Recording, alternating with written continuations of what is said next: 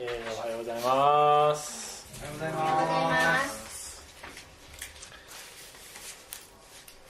使徒の働きのね、えー話をしておりまして今日が7回目であります、はい、ダビ・ガマリエルというのは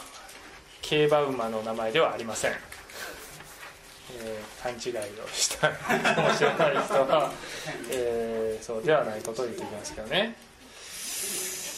えー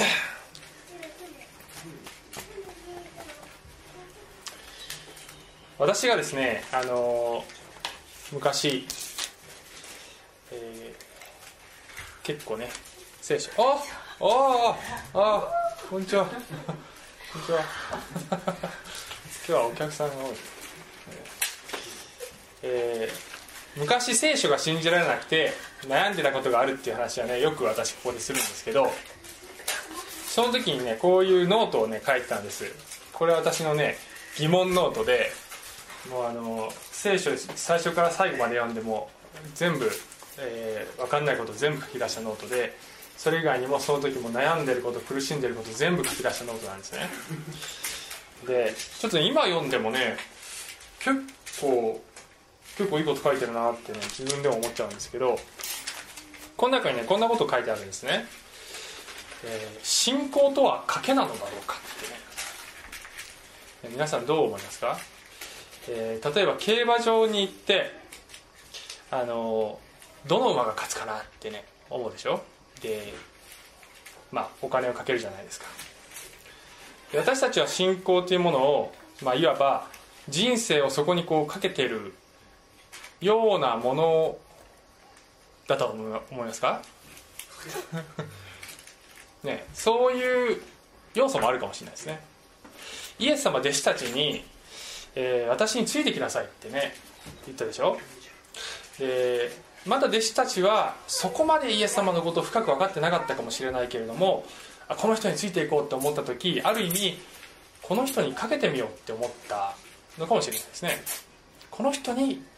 かけてみよう。でイエス様を信じるっていうことはまあそれはイエスにかけてみようって思う側面もあるかなって僕は思いますね。で私は昔そういうふうに思ったんですけどでも例えばねなんていうの先に言っちゃったね。えっとね。例えばどの馬が勝つかっていうことをこう分析してでも証明はできないよなと。レースが終わってからじゃないと分かんないことにかけているってことは信仰って結局なんか確率の問題なのかなみたいなね。イエス・キリストという馬が勝ちそうだからその確率が高いからかけてるっていうことなのかなとかね。いろいろぐちゃぐちゃぐちゃぐちゃ考えるわけ。そういうもんなのかなとかね考えました。で,、えーで結局ですね私はあの考えても考えても分からなくなってで聖書が真理なような感じもするけどでも結局最後まで分かんないなと思ったのでかけるのをやめようって思ったのね。それで不価値論者になろうと思ったんです私。不価値論っていうのは神様のことを神様がいるかどうかは人間には悟り得ない。神様だけでなくて見えない世界の真理なんてものは証明できなくて人間はそれを知ることができないんだっていう立場ですよね。そういう考え方を不価値論って言います。僕はもう分かんないからね不価値論者になろうと思ったんですね。あそこにも仲間がいる。で,、えーで競馬場から出ようと思ったんですがそれからしばらくして気づいた誤りがあったんですよね。それは不価値論者になるってことは競馬場から出るってことじゃないなって思ったんですね。えーかけるのをやめることでもない。不価値論という馬にかけることに過ぎないんだと思ったんですね。言ってる意味わかります？つまり何にもかけないんじゃなくて不価値論という価値観考え方そういう思想にかけてるに過ぎない。で人間は生きている限り絶対に何かにかけなければならないということに気づいたんです。えー、人間が息をして生命活動をしている限り何かの土台があって意識無意識にかかわらずどう何かしらの考えや何かしらの心情に従ってその活動をやっているわけで、えー、生きてる限り何かにかけないってことはありえない。必ず何かを信じている。信じてるって意識がなくても何かを信じている。どこかに立っている。ということに気づいたわけですね。でその時に結局その何かにかけなければならないのならばつまり不価値不価値論神様のことが不価値かどうかも不価値なんだ。こんがらってきちゃうけどね。って思った時に結局自分は何にかけたいかなって思って、まあ、そこからまだまだ紆余曲折あったんですけど、まあ、最終的にはね神様聖書聖書が真実だというところに、まあ、いわばかけることにしたんですね私は。さあじゃあ信仰とは賭けなのかっていうことにを、まあ、この話の中でさらに後で話していきたいんですけども、えー、今日の話のポイントはこうです。神との関係において中立の人生なんてものはないんだっていうことが今日の話のポイントです、えー、どこにもさっき言った通りどこにも立たないなんてことはありえないっていうことです、えー、私ですねクリスチャンでない方に神様の説明をするときに聖書があなたに対して送っているメッセージはこれはあたかもですね神様があなたにプロポーズをしているようなもんなんですよっていうふうにあのよく説明します。皆さんが、まあ、プロポーズされた方もされてない方もいらっしゃるかもしれないですけどもしねあの皆さんが女性で男性からプロポーズされたとしましょう。でその時にあの答えはイエスかノーかなんですよね。まあちょっと待ってっていうのはあるかもしれないですけどあのちょっと今はまだ結婚できない。いつかは結婚したいけどまだ結婚できないってね。あの時間をあなたが本当に結婚したい人かどうか、えー、時間をちょうだいっていうこともありえるかもしれないです。クリスチャンになるかならないかっていうのも、まあ、弓道の時間っていうのはあるかもしれないですね。本当にこれが真理かどうかっていうのを考える時間っていうのはあるかもしれないです。必要かもしれないです。だけど永久に「ちょっと待って」ってプロポーズしてくれる人に言い続けるならばいわばそれはそれが答えになっちゃうわけです。つまり結婚しているかしてないかどちらかでしかないっていうことです。どちらでもないっていう状態はありえないでしょ。神様からプロポーズされていることに対して人はイエスかノーかどちらかでしかないし、えー、時間をかけて考えようという場合でもいつかはどちらかに立たねばならない。ということが今日のポイントなんですけどもえ今日の主役はですねラビ・ガマリエルっていう人です。ラビっていうのはですねユダヤ教の教師のことですね。現代でもいます。ラビっていう人ね。でガマリエルっていう人は、えー、このイエス様の時代にそしてこの使徒たちが働いた時代に、えー、非常に高名な、えー、特に尊敬されてたラビでしたっていう話なんですがまあ、そのラビ・ガマリエルの話に行く前にどういう話を今まで話してきたかっていうのを少し復習しますと使徒の働きはイエス様がこの世を去ってから、えー、使徒たちがイエスは私たちの罪のために死にそして復活したんだ。で私たちはその復活を目撃したそのことの証人だというふうにこの福音を伝えていくそういう書であります。で教会が発足してその教会は家族のような集まりでしたということを話したんですが先週の話はその家族のような、交わりにも偽善的な人がいてねアナニアとサッピラっていう人の話でしたけど偽善的な人がいて問題が起こってしまったこともあったんだという話をしました。今日はその続きでそれからですねまあ、えー、その後もこの教会は成長していきます。そしてこの人たちが、この福音を伝えていく中で、このね当時の宗教の指導者たち大祭司というふうに言われている人たち祭司長と言われているような人たちが妬みに燃えてこの人たちを迫害して捕らえてそしてこの刑務所に入れたりするわけですね。だけどそこからこう超自然的に神様が救い出したりしてくださってまた述べ伝える。また捕まえられるっていうようなことを繰り返します。そしてその流れの中で今日の話が出てくるんですが、えー、この彼らっていうのはこれですね。この大祭司や祭司長たちや、え、このユダヤ議会というですね当時のこの指導者たち国の指導者たちの議会の中に人たちが立たされたっていうね場面から始まるんですが、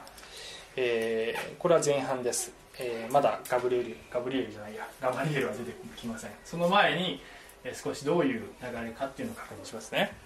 え彼らが人たちを連れてきて議会の中に立たせると大祭司は人たちに問いただしていった。あの名によって教えてはならないと厳しく命じておいたのにあの名っていうのはこれイエス・キリストの名ということです。なんということだ。エルサレム中にあなた方の教えを広めてしまいその上あの人の血の責任を我々に負わせようとしているではないか。って言うんですけど、えー、イエスが死んだこの血の責任はどこからどう見ても彼らの責任ですよね。自分たちでイエス様を十字架につけておいてあの責任を我々に負わせようとしてるのかってこんな欺瞞的なねあの態度はないんじゃないでしょうかね。それに対して29節ペテロは、えー、こういうふうに言いますね。ペテロをはじめ使徒たちは答えていた。人に従うより神に従うべきです。これは以前も出てきたフレーズです。彼らは神がどう思うかということだけを気にして活動していました。30節私たちの先祖の神はあなた方が十字架にかけて殺したイエスをよみがえらせたのですっていうふうに言いました、えーこの最初たちはですね私たちに責任を押し付けるのかって言ったんだけどこの人たちはあなた方が十字架にかけて殺したんでしょってねはっきりと大胆に宣言してしまうわけです。しかしイエスはよみがえったんだっていうふうに言いますね。31節。そして神はイスラエルに悔い改めと罪の許しを与えるためにこのイエスを君とし救い主としてご自分の右に挙げられました。私たちはそのことの証人です。神がご自分に従う者たちにお与えになった精霊もそのことの、えー、証人です、えー、というふうに答えるんですね。ちょっと鍵加工が抜けてますけどでその後で彼ら、えー、祭司長たちはこれを聞いて怒り狂いってね怒り狂った。でそして人たちを殺そうと図った。このパターンは彼らがイエスを殺した時と同じパターンです。彼らはイエスに対しても怒り狂いまた妬みを起こしそしてついにはイエスを殺してしまったんですね。それと同じことを人たちにしようとしているんです。34節。ところが全ての人に尊敬されている立法学者でガマリエルというパリサイ人が議会の中に立ち人たちをしばらく外に立たせるように命じたって書いてます。でここからがこのね今日の本題であるガマリエルの、えー、スピーチに入るわけなんですけどもこのガマリエルのこのちょっとね、えスピーチを見る前に言っておくとガマリエルについてはこれですねあの評価が分かれるんだねこれね、えー、聖書学者の中でもポジティブに捉える人と、えー、ネガティブ、まあ、どちらかというとネガティブに捉える人がいるんです。仲介書とかを見たりあるいは牧師のねその、えー、説明とかをいろいろ調べてると、え2つにね意見が分かれるんですね。で、えの最初に言っちゃうと私はどちらかというとあの否定的な見方の方に立ってます、えー、つまりラビっていうのはね教師っていう意味ですけども彼が教師なのか私たちにとっての教師なのかそれとも反面教師なのかっていう問題でどちらかというと反面教師として学ぶことの方が多いんじゃないかっていうねそういう立場で話しますけどえー、彼がねこのあと何というふうに言っていくかっていうのを見ていきたいと思いますね、えー、それから議員たちに向かってこう言ったとガマリエルがね。イスラエルの皆さんこの人々をどう扱うかよく気をつけてください。というのは先頃チューダが立ち上がって自分を何か偉いもののように、えー、彼に従った男の数が400人ほどありましたが結局彼は殺され従った者は皆散らされて跡形もなくなりました。その後人口調査の時ガリラヤ人ユダが立ち上がり民衆をそそのかして反乱を起こしましたが自分は滅び従った者たちも皆散らされてしまいました、えー、というふうに言うわけです。でこのこの話はですね、あの要するに自称メシアをかざした人たちが、えー民衆を導いてローマ帝国に反乱を起こしたっていう実例を持ってきてるわけですね。そういうことがあったよね。だけど彼らはみんな今もういなくなっちゃったよね。っていうふうに言ってるわけです。で彼が続きます、えーそこで今あなた方に申したいのです。あの人たちから手を引き放っておきなさい。もしその計画や行動が人から出たものならば自滅してしまうでしょう。しかしもし神から出たものならばあなた方には彼らを滅ぼすことはできないでしょう。もしかすればあなた方は神に敵対するものになってしまいます。っていうちょっとね鍵括弧の位置が微妙だよね。ここで鍵括弧だよねこれね。っていうとこまで言うんですね。で、えーちょっと最後まで読みましたけど彼らは彼に説得され人たちを呼んで彼らを鞭で打ちイエスの名によって語ってはならないと言い渡した上で釈放した、まあ、説得されって言ってる割には結構ひどいことしてるなって感じなんですけど、えーで、えーそこで人たちは皆のために恥ずかしめられるに値するものとされたことを喜びながら議会から出ていた。そして毎日宮や家々で教えイエスがキリストであることを述べ伝え続けた、えー脅しに屈する感じは全くないと、ね全く、え当局が言っていることは無視して、え福音を述べ伝えるわけです。神だけを恐れていたからですね。でこのですね、えガマリエルの発言は、えなかなかいいことを言うじゃないってね思うかもしれません。あ私も思いますよ。私も思うんですけどね。思うんですけど、えー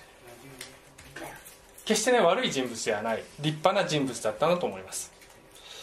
えーこのですね強祭司長たちや大祭司は強欲でそして保身しか考えてないような人たち。そのいう人たちに比べるとかなり、えー冷静でそしてあの非常にね賢賢明な意見を言ってるんじゃないかなっていうふうに思いますね。しかし、えーまあ、反面教師の部分の方が多いと先ほど言ったのはどうしてかというとまず彼が言ってることは本当かどうかっていうねところをね吟味しなければいけないと思いますね、えー半分本当で半分半分間違いだと思います。本当の部分はもしその計画が計画や行動が人から出たものならばあ違う違うすいません。本当の部分はこっち。しかしもし神から出たものならばあなた方には彼らを滅ぼすことはできないでしょうもしかすればあなた方は神に敵対するものになってしまう。でこれはすごく知恵のある言葉だと思います。これはその通りで、えー2000年経った今でもこの聖書というもの福音というものは滅んでいません。むしろ広がってきたわけですよね。ですから神から出たものであれば必ず続いていく。どんなに迫害にあっても。えその通りだと思います。その前の言葉はもしその計画や行動が人から出たものならば自滅してしまうでしょうって言ってるんですけどもこれは嘘だと思います。っていうのは人から出たものだったり悪魔から出たものだったり神の御心に反するものであっても延々と続いているものは世の中にたくさんあります、えー嘘の教え間違った価値観、えー間違った悪魔的な団体。え何十年も何百年も何千年でも続きます。神の御心でないものがどんどん勝手に自滅していってくれるんならば当の昔にこの世はユートピアになってると思います、えーですからほっとけば分かるっていう問題ではないんじゃないでしょうかね。ほっといても正しいものも存続するし間違ってるものも、まあ、自滅するものもあるかもしれないですけど存続するものはあります。えーですからこの点で彼は必ずしも100%的を得てはいないんじゃないかと。思うでこの人はですねパリサイ派というですね派に属している人で、えーまあ、有名なラビで非常に影響力を持っている人だったわけですよね。まあ、パリサイ派のボスみたいなねボスかどうか分かんない、まあ、でも影響力があったと思います。イエス様が生きている時代にイエス様はパリサイ人たちとすごくたくさん議論をしましたね。でパリサイ人たちが率先してイエスはメシアではメシアではないっていうふうに判定を下したんです。で福音書の中を見るとガマリエルの名前は出てこないんだけど彼が全く関与していなかったと考えるのはちょっと難しいかと思いますね。パリサイ派のその意見イエスはメシアではないという判定にこのガマリエルが加わって全く、ね、加わってなかなかったとはちょっと信じられないです。しかもイエス様が裁判にかけられて、えー、冒涜罪で罪になって十字架に引き渡される時にそこにガマリエルもいたと思いますね。ですから、えー、ガマリエルはイエスを神様でありメシアであるとは判定はしなかったっていうことだったんじゃないかと思います。ででもここでですねガマリエルは神から出たものかもしれないということをねあの少しその可能性を捨ててないわけですよね。でちょっとですねあのひねくれた見方をすればこの議会の中にはパリサイ派とサドカイ派っていうのがあって、まあ、この2つのグループはですねちょっとライバル関係になったわけです。でサドカイ派っていうのは祭祀階級の人たちですね。で彼らは死者の復活なんてものはないと。イエス様に限らず誰の復活でも人間の復活ってものはないっていうふうにそういう神学を持った人たちでパリサイ人たちはいやいや復活っていうのはあるんだっていうふうに考えている人たちでした。でここで弟子たちがですねイエスは復活したんだって言った時にサドカイ派の神学にはそれがそもそもあの反しているわけですね。でパリサイ派の人たちもイエスが復活したかどうかということに関しては認めてはいないんだけどでも死人の復活っていうのはありえるっていう立場なんですよ。ですからこのガマリエルのセリフはサドカイ派の神学に対する牽制的な言葉だったっていうそういう考え方もあるわけです。つまりあなた方は間違った考えに立っていて神様に反してるかもしれないよっていうそういうですね挑発的な、ね、言葉だったのかもしれません。ちょっとねそこまで言うと言い過ぎなんじゃないのって思うかもしれないですけどね、えー、いずれにしても、まあ、彼がじゃあじゃあね彼が本当にこの弟子たちによる活動が神から出たものである可能性が本当にあると思ってたとしましょう。100歩譲って。でその時にねその時に彼がもしこの働きが神から出た可能性があると思っているならば彼がすべきことは時間を置くことではないと思いますね。彼はどれぐらいこの活動が続けばこれが神からのものだって判定する気があったんでしょうかね。ね5年でしょうかね。10年でしょうかね。えー、彼はこのあと30年後ぐらいに没しますけど亡くなりますけどね。その時まだキリスト教をどんどん拡大続けてます。彼はクリスチャンになったんでしょうかね。その記録はないので分かりません。けど、えー、少なくともその聖書のですね後の書簡の中ではまあですね、あのガマリエルという人物がクリスチャンになったのであれば、まあ、何かしらそれをほのめかすあの、ね、記述があっても不思議じゃないかなと思うんだけどそういうことはないんですね。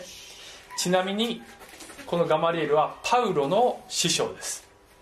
パウロがこの人の門下生です。でパウロは最初はキリスト教を迫害したけれどもやがて、えー、改心した人です。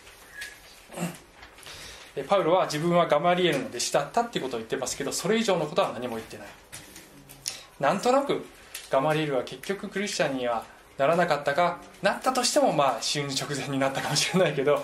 あのまああのねそういうこう積極的な意味での態度はなかったんじゃないかなっていう感じがします。一方で、えー、ガマリエルと対比できるのはニコデモっていう人が聖書の中に出てきますね。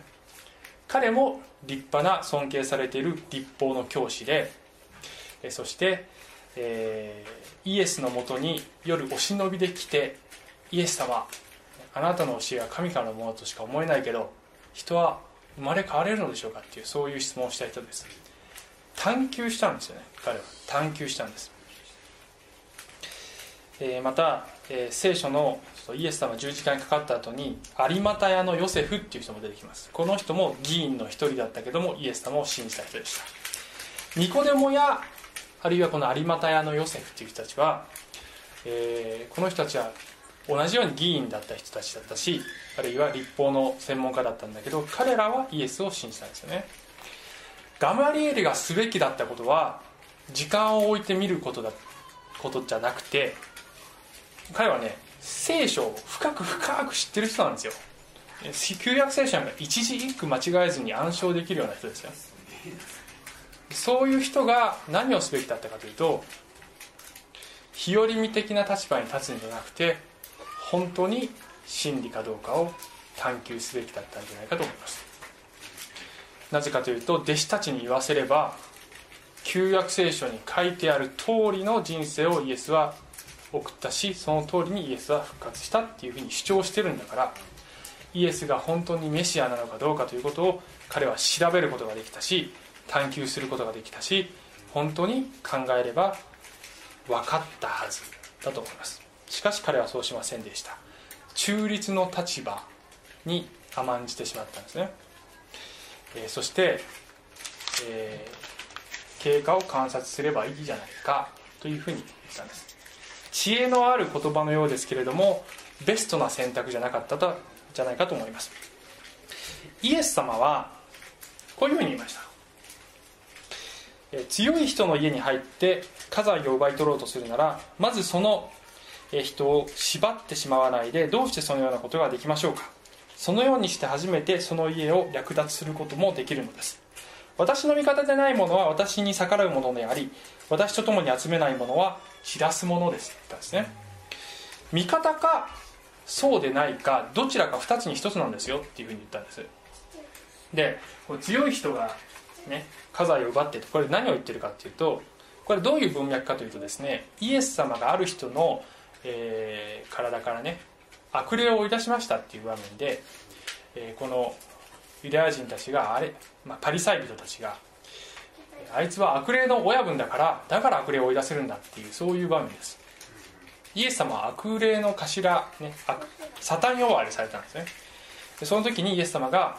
悪魔の国だって内輪もめしたら立ち行かないでしょっていう話をした後で、えー、私は神の指によってこの悪霊を追い出しているんだ。そうだとすれば神の国は今来てるんだよっていう話をしてでこういう話をしたんです。イエス様は自分を家財を奪い取るこの強盗に例えてるんだね。そこはイエス様のね面白いとこなんですけど要するに悪魔の視点から言ってるわけ。悪魔から見れば、えー、強盗が入ってきて俺様の国をああの荒らしてるっていうふうに見える。っていうそういう視点でねあのイエス様が言ってるってこと分かるかな？分かりますよね。でイエス様は悪魔から見れば私は悪者側に見えるかもしれないけど実際には悪魔の方がこの世をあの、ね、この世に陣取っている横取りしている、えー、そういう存在で私はこの世を救いに来た側なんだよと。でどっちが悪でどっちか善かっていうのはすごく難しいかもしれない。っていうことが暗示されてるんじゃないかと思うんですよね。難しいけどどっちかどちらかに立たねばならない。どっちにも味方しないっていう状況じゃないんだこれは。神の国がこの世に今侵略しようとしてんだ。ここに霊的な戦いがあるんですよっていうふうにイエス様は言ってるわけです。その霊的な戦いの中でどちらに味方するかをあなた方は決めねばならない、えー、私に味方をしないんであればそれは中立な立場なんてものはありえなくてそれは私に反対する側になったのと同じことになっちゃうんだというのが聖書の論理です。神様は選択を迫る神だということです。イエス様を信じると、えー、最初のねあの競馬のね競馬場の競馬場の話に戻りますけど、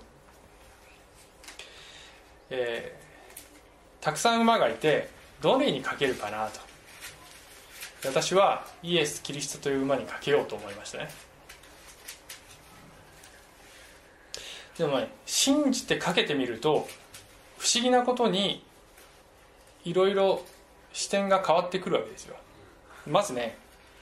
これはね最後までわからないレースではないっていうことに気づくわけです。これはレースが終わる前に勝利を確信できる賭けだっていうことに気づくレースが終わるっていうのは、まあ、いわば例えば私たちが天国に行くとかあるいはこの世が終わるとかそういう最後が来る前に私たちはこれは私がかけたこの救いのメッセージはこれは間違いがないということを確信できるようになる。そして何の不安も疑いもなく、えー、不安不安も疑いもなくこの死の門をくぐることができる。そういう、えー、ものだっていうことがまず分かってきます。最後まで分からない賭けではないということが分かります。でさらに自分の知恵や力でかけたんじゃないっていうことが分かってきますね。導かれてこれにかけるように導かれたんだっていうことが分かってきます。皆さんクリスチャンの方あの自分で選択したようでありながらこうなるべくしてこうなったというような感覚も持っていらっしゃるんじゃないでしょうかね。不思議な自分で神様信じて決めたけどでも神様の導きはそこにあったとしか思えないっていう感覚があるんじゃないでしょうか。イエス様もあなた方が私を選んだじゃないよ。私があなた方を選んだんだよっていうふうに言いました、えー、イエスにかけるように導かれたっていうことなんじゃないかと思います。それが分かってくる。でさらにね進むとねそもそもこれはレースじゃないなってことに気づくわけですよ。イエス様はイエス様という馬が他のたくさんの 6, 6頭も7頭もある馬と一生懸命競っているわけじゃないっていうことに気づくわけですよ、ね、イエス様はあのレースをしているわけじゃない。あるのはイエスという本物の馬と本物の馬とあと別の馬はあの遊園地の回転木馬みたいなあの偽物の馬がたくさんあるだけでそこにある選択っていうのは本物か偽物かどちらか2つというそういう選択でしかなかったんだということに気づくようになると思います。でさらに言えばどんどん段階が上がっていくんだけどさらに言えばもはやねあのね外からそのレースを見ているようなそういう視点じゃなくなってくるんだね。イエスという方が私を乗せて走っている。自分がその前に乗ってイエスという方に乗って走っている失踪しているっていうそういうピクチャーになってきます。聖書を信じるとそういうふうに世界観が変わってくるんですよ。世界の在り方そのものがもはやそこはね競馬場でたくさんの人がいてそしていろんな馬が走ってて最後までわからないレースにかけているっていうそういうもんじゃないっていうことがだんだん分かってくるんです。それはすごく主観的な見方かもしれません。で多くの人がそれはだって信じてる立場で見ればそういうふうになるよそりゃと、ね、そういうなんかこう思い込みっぽいのが嫌なんだよなっていうね。私は客観的な立場でいたいっていうふうに、えー、思うかもしれません、ね、視野が狭くなるでしょって思うかもしれません。私もそう思ってました昔。でそこでまたこの日記が出てくるんだけどね。もうちょっとでねメッセージ終わりますけど。あの自分の日記紹介するとちょっと恥ずかしいですよね。こんなセリフがありました。まだ悩んでた時です。自分の信仰がどこまでも主観的であることを客観的に認めながらなおそれが真理であることを完全に確信できるような境地がきっとあるはずだ。って僕書いたんですよね。この時はまだそういう気持ちじゃないんですよ。分かんない分かんないと思ってるんだけど、ね、信仰っていうのは主観的だ。思い込みかもしれないっていうような世界かもしれません。がそうであることを客観的に認めながらだけどこの選択は間違ってないって思えるっていうね。そういう状態はきっとあるってこの時僕は思ったんですね。まだそこに到達しないけど。その時から10これ1999年だから何？16年。あ16年経って16年経ってる。今私はそこ、まあ、その境地っていうとなんかかっこいいけどね。そそれに限りなく近いところにいるあのいると思いますね。いや主観的ですよ、ね、主観的です信仰っていうのは。だけどこれ絶対合ってるっていう確信に導かれている。自分が今いるっていうふうに思うんですね。あの客観的でないと真理は分からないって思ってる人は違いますけど客観性っていうのは重要重要ですが本当に真実をつかむためには客観性と主観性と両方必要だと思います。飛び込んでみなければ分からないものがたくさんある。飛び込んで信じてみて初めて分かる世界っていうものが必ずあります。外から日和見して日和見って英語で言うとねフェンスシリングっていうんだけどね。フェンスに座ってる人フェンスシラーって言うんだけど、えー、フェンスに座ってるだけでは分からないものがそこにはあるということもまた真実だと思います、えー、最後にね、えー、先ほど 出てきた、えー、御言葉の最後の言葉最後の方に出てきた言葉でね。人たちは鞭打たれて、まあ、おそらく39回打たれてるんですけどね。相当痛い目に遭いながらもこのイエスの皆のために恥ずかしめられるに値するものとされたことを普通喜べないでしょこれはね。普通喜べるようなことじゃありません。どうですか皆さん喜びますか？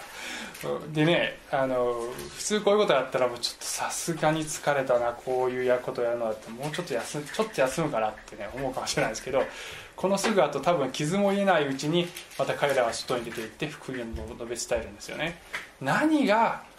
彼らをしてそこまで動かすのか。彼らは日和見の立場をやめて、えー、そのですね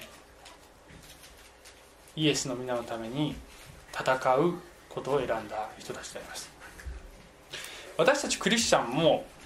クリスチャンになってからも日和見、ね、フェンスシラーであるということがありえるかもしれないですね。クリスチャンになったけどまあでもまあちょっとこうあのあのまああまり深くは やらないでしょうっていうね。そういう立場あるかもしれない。でも、えー、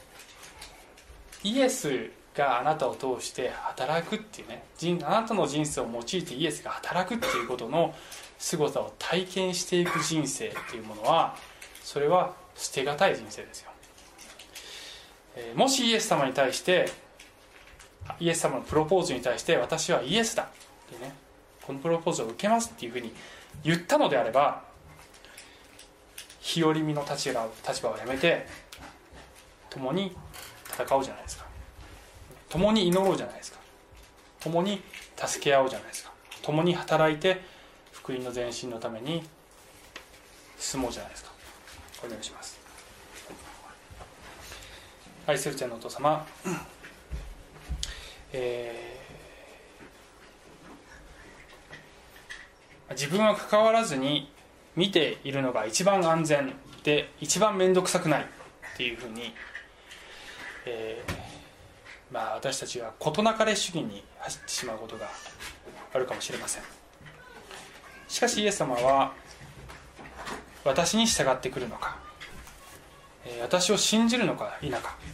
私のプロポーズを受けるのか否か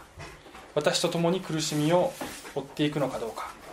私たちに迫ってきていらっしゃるのかもしれません。どうぞ私たちが勇気を出してあなたと共に歩みますというものになることができますように。イエス様の名前によってお願いします。アーメン、はい。